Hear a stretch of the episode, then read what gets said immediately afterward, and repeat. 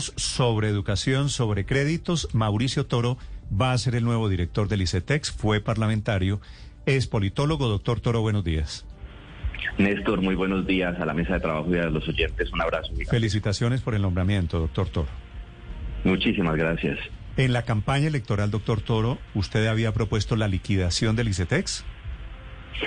Había propuesto una modificación para transformarlo en una entidad social al servicio de los ciudadanos y no se comportara como una entidad financiera que estaba alejando muchísimo a los jóvenes de ese sueño tan importante que es lograr pues estudiar la universidad o su posgrado. Entonces, entendiendo el modelo de financiación actual de hace unos años del ICETEX, se ha hecho tan costosos algunos de estos créditos, lo que proponíamos era transformarlo en un fondo de fomento a la educación. Usted utilizó, creo recordar, doctor Toro, la palabra liquidación. Sí, doctor Toro, ahí estaba inclusive dentro de sus propuestas en su página de internet que esa, esa, esa propuesta era liquidar y reemplazar el ICETEX por un eh, fondo que usted llamó Fondo Nacional para la Promoción del Talento Colombiano. Eso quiero preguntarle. ¿Usted llega al ICETEX a liquidar el ICETEX y transformarlo en un fondo nuevo?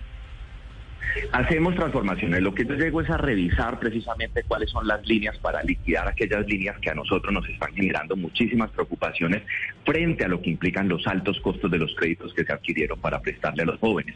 Entonces hoy lo que hay que entender es, yo soy consciente la entidad, es una entidad supremamente importante, 5 millones de usuarios en 70 años, es una entidad que ha perdido valor social en términos del cariño de los colombianos por la forma como están estructuradas algunas líneas de crédito que necesitan una y que la entidad necesita una transformación para lograrla, volver hacia los ciudadanos una entidad social y humana. Entonces, hablo precisamente de la liquidación de algunas de esas líneas, digamos, de crédito que son tan costosas y la reestructuración profunda de la entidad. Eh, doctor Toro, dentro de esas eh, propuestas que hizo el presidente Gustavo Petro entre la campaña, eh, una de esas apuntaba a transformar, y es lo que usted está hablando en este momento, esa lógica bancaria del ICETEX y crear un plan de eh, salvamento y le pregunto si ese plan de salvamento se mantiene y va en línea con tratar de liberar las deudas de todos eh, quienes han accedido a algún crédito en el ICETEX.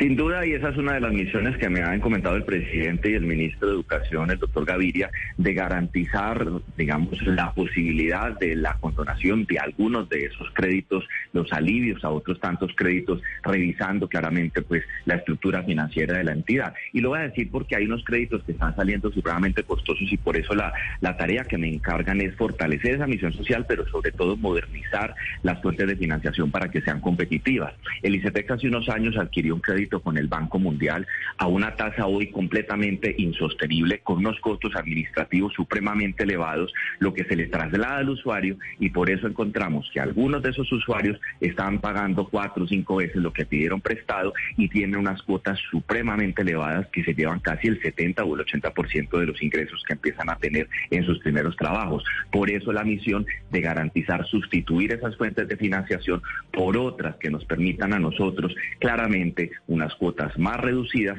y unos créditos menos costosos de los que se está presentando. Entonces esa es una de las misiones. Me han puesto cinco tareas, precisamente una de esas es esa. Pero, pero antes de, de las otras cuatro... Antes, antes de las otras cuatro misiones, doctor Toro, lo que usted está anunciando en este momento es que sí habrá condonación de deudas eh, desde el ICETEX hay que revisarlo, hay una promesa del presidente, hay que cumplir esa promesa y esa instrucción del presidente de la República, hay que revisar las condiciones en las cuales se daría la condonación de algunos créditos y precisamente para qué tipo de créditos y sectores de la población. ¿Qué va a haber? Claro que va a haber porque es una promesa del presidente de la República y una misión que me encarga el ministro de Educación. Ahora hay que revisar las condiciones para qué sectores y a qué tipo de créditos. Doctor Toro, aproximadamente cuántos créditos serían condonados? Esa cifra no la tenemos hoy, hay que entender que son 900 mil usuarios activos durante un año promedio en el ICT. Habría que revisar exactamente el monto, cuántos créditos y las condiciones. Yo empiezo a hacer el empalme la semana entrante y allí podré conocer exactamente con más propiedad cuáles serían y en qué condiciones. Pero, doctor Toro, ¿qué está pensando más o menos? ¿Cómo identificar a esos estudiantes a quienes se les condonaría la deuda? No sé, por, por estrato, de pronto que no tengan un trabajo en este momento y estén colgados con, con los pagos de, de, los créditos. ¿Qué, ¿Qué han pensado hasta el momento? Lo primero que hay que revisar son los deudores de la línea de crédito Access, que ha sido una, digamos, de las más polémicas, una de las más costosas, de más alta siniestralidad. Allí hay que revisar en qué condiciones están. También hay que revisar quiénes suspendieron los pagos durante la pandemia y durante este tiempo. Y también aquellos que ya cumplieron con unas condiciones que les permiten ser condonados. Hay personas de algunos fondos que tiene la entidad que ya cumplieron unos requisitos y que están a la espera de que se les revise la documentación para garantizar así que ellos pueden tener una condenación, unos alivios. Entonces, precisamente esas son las cifras que hay que tener. Hay que recordar que aquí son millones de usuarios y nosotros tenemos que entender a profundidad antes de dar cualquier información que genere especulaciones o nerviosismo, cuáles van a ser frente a las condiciones de quienes cumplieron, cuánto costaría y exactamente en qué sectores. Claramente hay que decir que una cosa, esta es una cifra importante frente a lo que me están preguntando. Del total de los créditos del ICETEX, el 92% son para estratos 1, 2 y 3. De ese total, el 80% no pagan tasa de interés y ni pagan capital. Entonces, allí ya hay unos alivios en especial para ellos. Hay unas líneas de crédito para otros sectores que sí son las que están teniendo problemas y allí hay que revisar en caso de que cuáles serían las que se controlen. Sí, doctor Toro, hoy en día los estudiantes del ICETEX que tienen, que tienen deudas, reciben cobro no solo de su tarifa, no solo de su cuota, sino que les cobran intereses sobre intereses, ¿cierto? De acuerdo, hay unas líneas de crédito que tienen lo que se llama capitalización de intereses, que es lo que usted acaba de explicar. Sí. ¿Eso, ¿Ese interés sobre interés se va a acabar? Ese es uno de los objetivos que yo tengo y que he venido trabajando desde hace cinco años que he estado metido en la reforma del ICETEX. Nosotros hoy tenemos como ciudadanos prohibido que nos capitalicen intereses por parte de la banca, es decir, la banca tradicional, la banca comercial no puede capitalizar intereses. Eso es un, hoy una contravención a la norma. Pero el ICETEX continúa haciéndolo en algunas líneas de crédito. Precisamente allí hay que entrar para que esto no siga ocurriendo, porque la, capitalización de intereses para créditos educativos pues es supremamente peligrosa y nociva para los deudores. Sí, doctor Toro, hace una semana la Casa Blanca le perdonó la deuda a 20 millones de estudiantes en los Estados Unidos a razón de 10 mil dólares por cada alumno, unos 40 millones de pesos mal contados. Acá estaríamos hablando que ustedes se enfocarían en perdonarle esa deuda a qué? Al 92% que hace parte de los estratos 1, 2 y 3, es decir, cerca de 800 mil usuarios del ICETEX.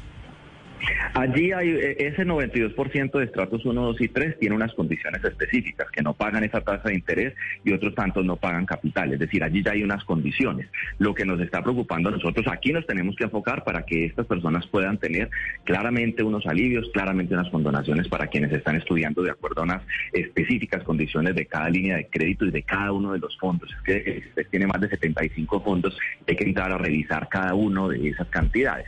En segundo lugar están los demás deudores, que son de otros estratos socioeconómicos, que en muchos casos tienen las deudas con los capitales más altos y con los intereses más altos, donde queremos mirar la siniestralidad y ver cada caso en particular. Mm. Lo que hay que decir es que si uno hablara de una condonación total, total de las deudas que tiene el ICETEX, pues eso hoy sería inviable en términos de que eso costaría casi 8.5 billones de pesos. Entonces lo que queremos mirar nosotros es quiénes son las poblaciones más sensibles, en qué condiciones están para garantizar los alivios que se puedan dar a los estratos socioeconómicos más vulnerables. Pero doctor Toro, si una persona es de población, como usted llama, sensible, vulnerable, esos que le mencionaba Paola de estrato 1, 2 y 3, pero tiene trabajo y puede pagar la deuda del ICETEX, ¿por qué no la paga? Eso es lo que hay que entrar a mirar. Muchas veces nos hemos encontrado con algunos de esos créditos que terminan costando el 80% del ingreso del primer salario de la persona.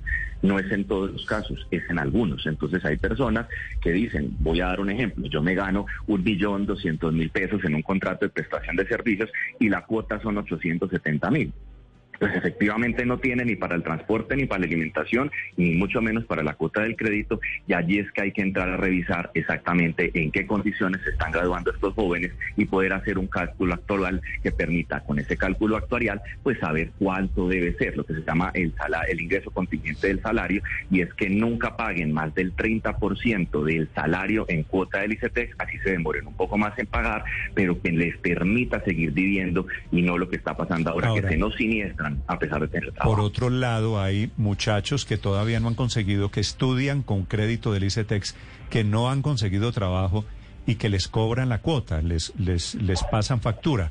Para ellos, para quienes no tienen trabajo, ¿habría alguna consideración especial? Es uno de los elementos que creemos tenemos que revisar. Hay que recordar que el ICETEX da un año, un periodo de gracia para que entre que la persona se gradúa y consigue trabajo, pues pueda no tener que pagar, digamos, ese valor. Lo que pasa es que allí se van acumulando unas cuotas y unos intereses que luego se reliquida a ese crédito y termina aumentando el valor. Y en Colombia, a pesar de que el DANE da cifras de que puede ser seis meses lo que se demora un colombiano en conseguir trabajo, pues esa no es la realidad que nosotros estamos encontrando. Hay personas que se demoran hasta dos años en conseguir su primer empleo y también depende de la carrera, ¿no? Entonces allí hay que entrar a revisar exactamente, de acuerdo a la carrera y a esas condiciones, a quién se les puede ampliar ese plazo de gracia y bajo qué condiciones de crédito, dependiendo de los fondos que consigamos para la financiación.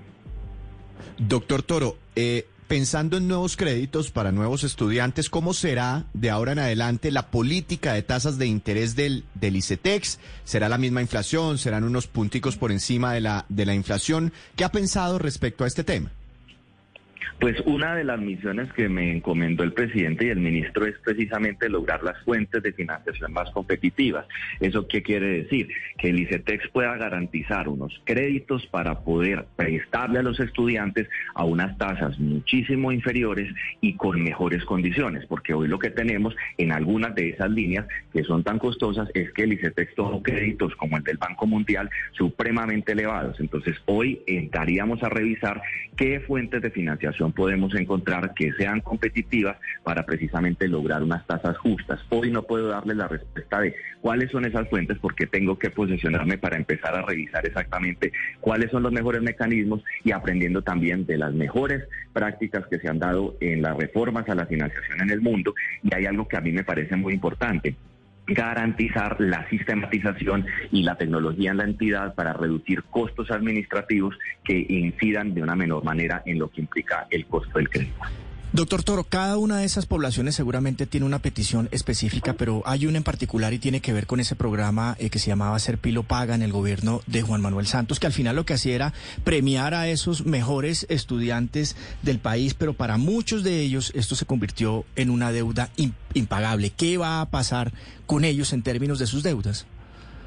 Ya el ICETEX tiene desde la administración anterior eh, un fondo destinado a cumplir esas obligaciones, tanto de los remanentes de lo que queda del lo paga, pues que son personas que continúan con sus estudios, nada tienen que ver con el diseño institucional de ese momento y a los que hay que seguirles respondiendo para que culminen sus estudios. Hay otros tantos que dejaron la carrera en la mitad, hay que tratar de ver si pueden continuar con su carrera transformando esa línea de crédito inicial y hay otros tantos que se siniestraron y pues que ya desafortunadamente hay que dar de baja esa deuda porque efectivamente no pudieron continuar estudiando, ni quieren continuar estudiando, no pueden continuar haciéndolo. Entonces, lo que sí hay que decir es que ya está apropiado el recurso para continuar con una obligación que el Estado colombiano asumió con un programa y con unos estudiantes que tienen que terminar sus carreras allí. Ellos están completamente cubiertos hoy.